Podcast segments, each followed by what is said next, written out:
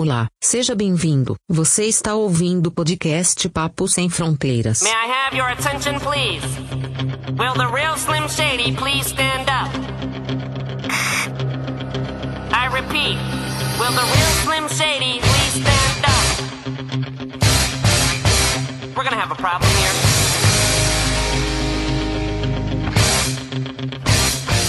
Começando mais um podcast. Bem-vindo ao Papo Sem Fronteiras, episódio 0005. Depois de um período curto de descanso aqui de final do ano, nesse episódio vou falar sobre as entrevistas de emprego na área de TI aqui na Inglaterra. Como conseguir, como que funciona o processo seletivo e contando um pouco das experiências que eu tenho tido aqui. Eu sou o Leandro, mais conhecido como Alemão, falando diretamente aqui de Liverpool, Inglaterra.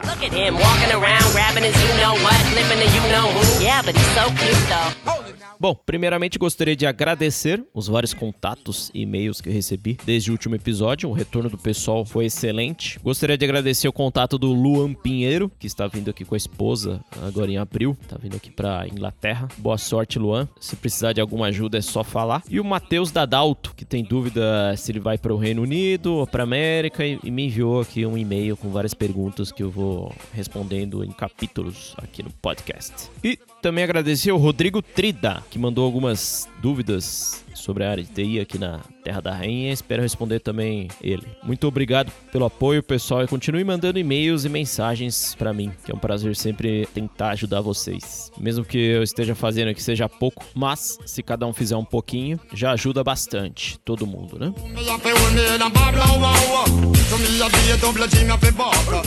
Então, começando aqui a sessão de indicações do podcast, vou indicar um podcast chamado Galera do Hall, um podcast do Diogo Bob, do Thiago, de uma galerinha bem humorada, muito bem editado, inclusive. E no episódio que eu ouvi, eles falaram sobre o complexo de brasileiro, que é aquele complexo de vira-lata. Foi um debate e uma visão interessante desse famoso complexo de brasileiro, que assombra bastante aqui os brasileiros que moram fora do Brasil e também o pessoal que mora no Brasil. Que eles falam também das origens do termo, as definições, reflexo na sociedade, etc.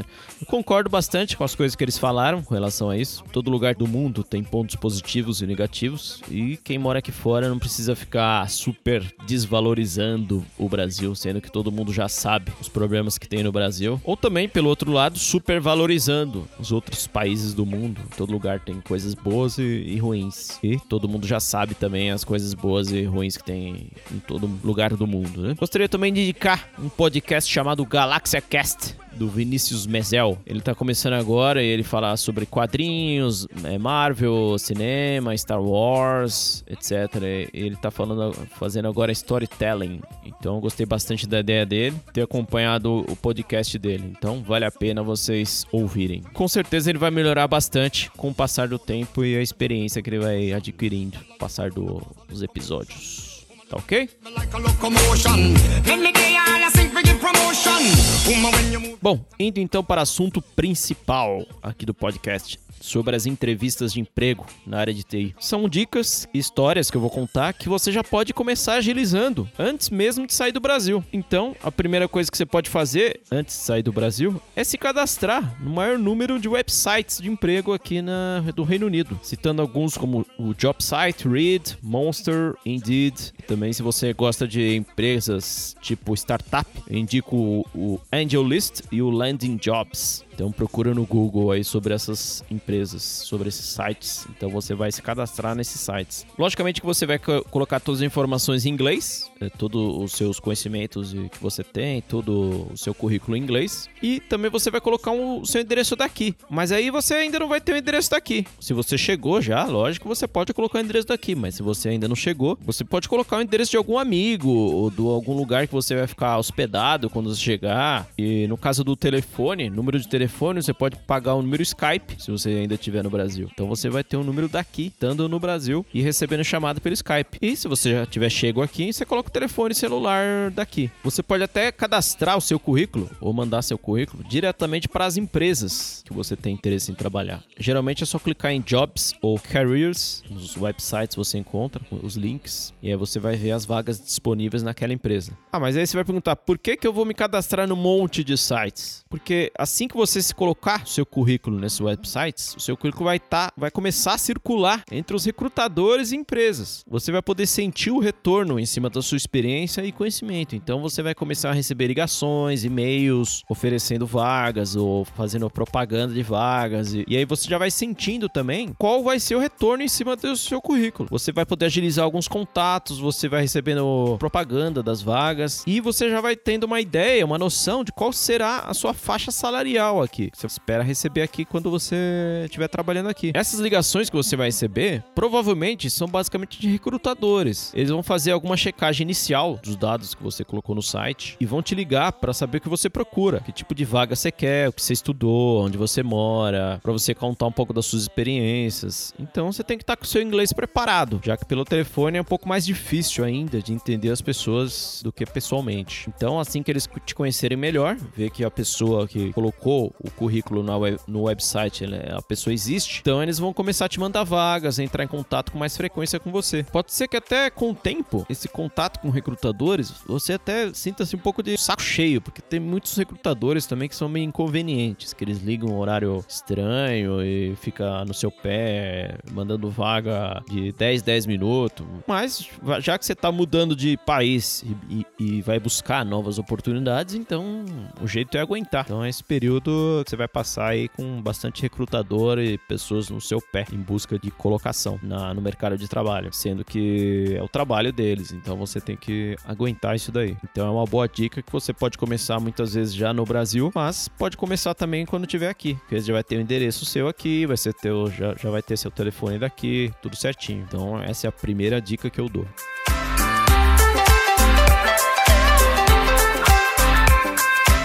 Bom, indo para a segunda dica, é você se cadastrar e participar do maior número de encontros e eventos, muitas vezes até gratuitos, palestras, conferências na área de TI aqui na Inglaterra. Tem vários lugares, não só em Londres. Tem Birmingham, tem Manchester, tem vários lugares que tem encontros e palestras, conferências na, na área de TI. Então, quase todo dia tem um evento diferente e pessoas se reúnem em algum pub, até para fazer uma, uma, programação, se conhecer, fazer um, um desafio de programação programação. Então o pessoal gosta de, de se reunir. Se reúne também em sala de reunião para trocar ideias sobre tecnologia. Se reúne dentro de startups. Aí às vezes tem evento de recrutamento e seleção, networking. Também existem os famosos hackathons, são eventos de programação também. Muitas vezes de final de semana o pessoal se reúne para fazer algum projeto rápido, algum, alguma coisa assim. Então sugiro você procurar no Google, pelo Google Campus de Londres, que lá que tem bastante evento também. O próprio site do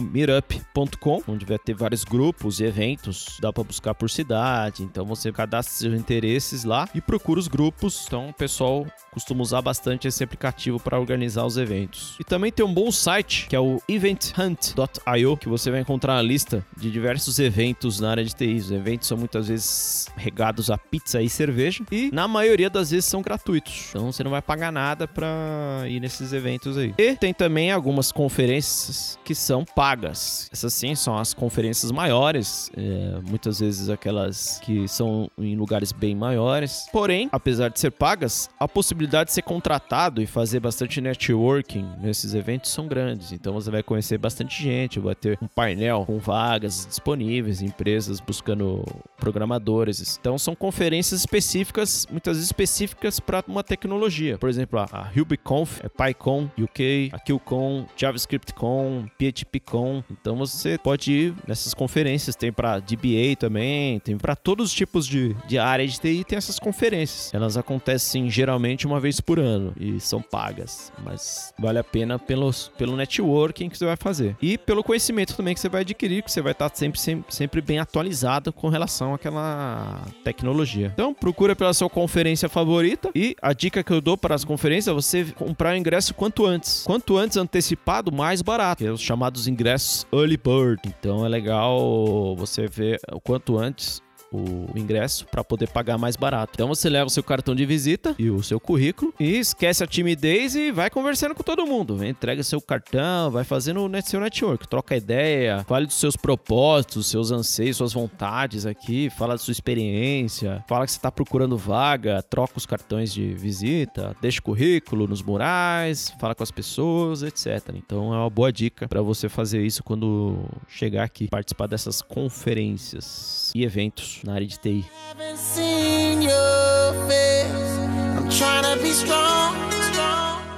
Terceira dica. Aqui na Inglaterra e no Reino Unido não tem aquele período melhor ou pior para procurar emprego. Então o ano inteiro vai ter oferta de emprego. Logicamente nas férias de julho, que aqui as férias de verão são em julho, o pessoal costuma tirar férias, mas as, as vagas continuam abertas. Então sempre vai ter gente procurando emprego e procurando pessoa também para suprir essa necessidade da área de TI aqui. Tem bastante vaga na área de TI para quem é qualificado. Então não tem, vai ter problema, não vai ter problema para procurar emprego aqui. Então, qualquer época é propícia para você achar emprego. Então, ou até mesmo estar antenado na- nas vagas abertas. Junto dessa terceira dica, vou falar para você formatar o seu CV, seu currículo, para deixar ele com uma página só. Então, essa é uma dica importante. Porque você vai levar seu currículo nos eventos, você vai levar seu currículo na- nas entrevistas, ou até mesmo mandar pela internet para as pessoas. Então, é legal você formatar ele para uma página só. Então, você vai retirar aquelas empresas antigas que você trabalhou há 20 anos atrás, 10 anos atrás, que mostra aquelas tecnologias desatualizadas, sabe aquela tecnologia que você usou lá na, tipo, ah, fazia macro do Excel em 1999. Você tira essa na empresa X. Então essas tecnologias, empresas que estão no passado, que estão muito antigas, você, você tira. Então você deixa só a última, ou, ou mandar uma, uma a mais importante última experiência que você teve e aí você coloca tópicos diretos, descreve as empresas que você trabalhou também, porque muitas vezes aqui a pessoa não vai conhecer as empresas do Brasil só pelo nome, então você tem que descrever a empresa. E se você quiser um modelo de CV, você entra em contato comigo, te passo o, o modelo de CV de currículo para você formatar o seu currículo. Não é assim, ó, o, o formato que o alemão tá falando é o padrão, mas assim, é o que o, funcionou aqui comigo, entendeu? Que eu conheço, que eu já vi vários, vários currículos também. Então eu tentei adequar o meu currículo aos modelos e experiências que eu tive aqui, entendeu?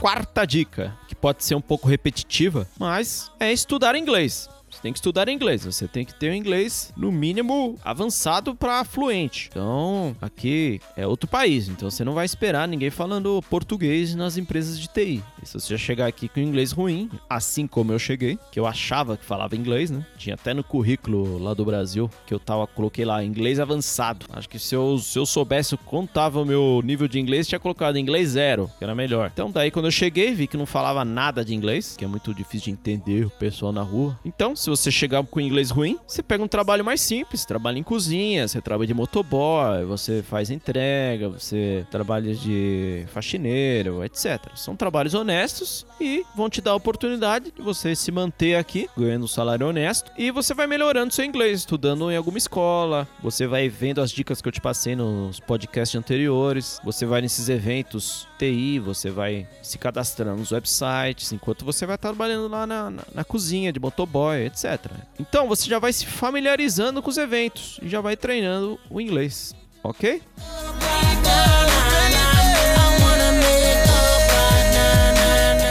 Quinta dica: traduza o seu diploma da universidade e histórico escolar. O histórico escolar é aquele que tem as matérias e as notas de cada série lá da sua universidade. Cada semestre lá da sua universidade. É aquele que se recebe geralmente no dia da sua formatura. Então você manda fazer a tradução juramentada no Brasil, já traz pra cá. Ah, mas e que isso vai me ajudar? Isso vai te ajudar a você poder validar o seu diploma aqui no Reino Unido, usando o famoso NARIC, que é a instituição que reconhece os diplomas estrangeiros aqui. Essa validação não é obrigatória, mas vai ajudar caso alguma empresa peça para você comprovar a sua formação. Eu vou falar como funciona esse processo do UK NARIC num outro episódio. Eu fiz esse processo aqui depois que eu cheguei, demorou uns 15 dias para conseguir a validação dos meus diplomas aqui. E no fim, acabei que eu não precisei usar, porque as empresas que passei eles não pediram. Mas isso pode ser uma questão das empresas que passei, não dá para generalizar. Pode ser que algumas empresas maiores, ou empresas ban bancos, ou empresas de TI maiores, peçam seus diplomas validados. Isso vai ser importante para você poder comprovar os seus estudos e também você pode colocar no seu currículo que você tem tudo validado certinho. Então você já, já fica esse passo à frente com relação às empresas. Você já tem uma vantagem antes da pessoa pedir o seu comprovante, você já tem. Você fica tranquilo, entendeu? Esse processo eu vou falar num outro episódio que é um pouquinho mais complicadinho, então eu vou deixar um episódio só para essa validação, só para falar dessa validação do UK NERIC.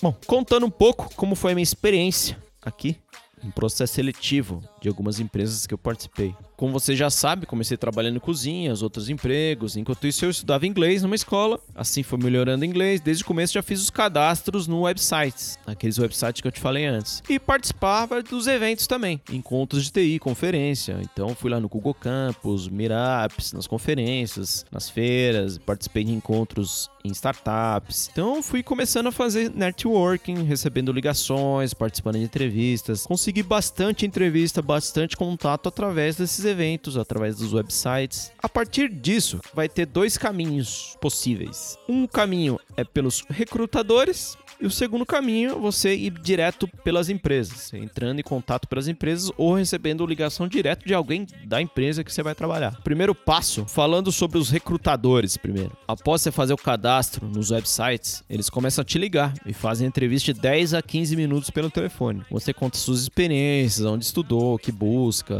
que tipo de emprego você quer, o que, que você está buscando aqui, onde você mora, etc. Daí eles guardam esse seu registro e começam a te enviar vagas de acordo com seu perfil, que você falou pelo telefone. Se você gostar de alguma vaga dessas vagas, você responde com seu currículo em formato Word. Esse que é o primeiro passo. Aí, se o recrutador gostar do seu currículo, ele vai te ligar de novo para falar sobre a, a- especificamente sobre a vaga e a empresa que você aplicou e ver se você está interessado por um bate-papo com alguém da empresa. A partir daí, alguém da empresa vai entrar em contato com você para uma entrevista rápida pelo telefone também, em torno de 10 a 15 minutos, para falar basicamente tudo que você já falou para o recrutador. Então, a pessoa vai te ligar, fazer as perguntas igual as perguntas que ele já fez lá no contar da experiência, onde estudou, onde mora, contar um pouquinho da empresa, como é que funciona o processo seletivo, entendeu? Aí, o próximo passo é você conversar com alguém da área específica. Provavelmente a pessoa já vai te passar algum teste online para você fazer ou até mesmo pessoalmente. Muitas vezes aqueles testes de lógica e problemas de programação que você tem que desenvolver alguma coisinha rápida, lê um arquivo, escreve no outro, faz alguma lógica. Muitas vezes você tem que fazer também, que eles estão usando bastante agora, é o pair programming, que você faz pelo online ou até mesmo pessoalmente, que você programa em par com alguém da área técnica da empresa, então e o cara já vai te avaliando na hora. Então você senta lá do lado da pessoa, ou até faz pelo Skype, ou algumas ferramentas que tem pela net- internet para fazer o pair programming, ou você faz o, o screen sharing da sua tela e já vai fazendo programação.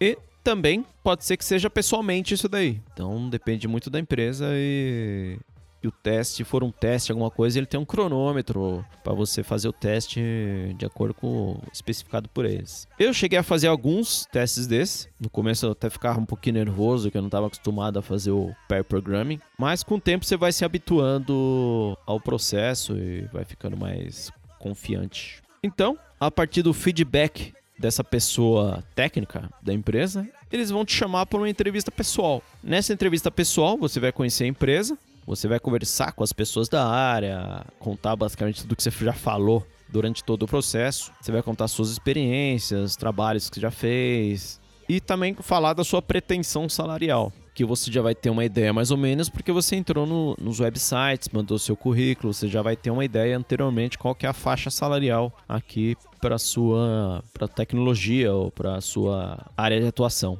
E também, muitas vezes, dentro daquela sala da entrevista vai ter alguém técnico também, que pode ser ou não que comece a fazer perguntas técnicas para você também. Pode ser que até role de novo um pair programming, pode ser que role alguma, um almoço com o pessoal, pra você estar já ambi- ambientada com o pessoal, toma um café, alguma coisa assim. E o último passo, se você passar por tudo esse processo, é você receber a proposta de emprego. Muitas vezes você vai receber o propósito de emprego que você não vai gostar, tem propostas que você vai gostar. Então você vai avaliando. Se tudo der certo, você vai receber essa proposta pelo e-mail ou alguém do RH vai te ligar. E aí é só correr pro pub e comemorar, né? Se você gostar da proposta, é só correr pro abraço. No outro caso, quando alguém diretamente na empresa entra em contato com você, que era aquele segundo caminho possível que eu te falei anteriormente que você podia tomar, então você já procurou a empresa antes, a, pe a pessoa da empresa já entrou em contato com você também.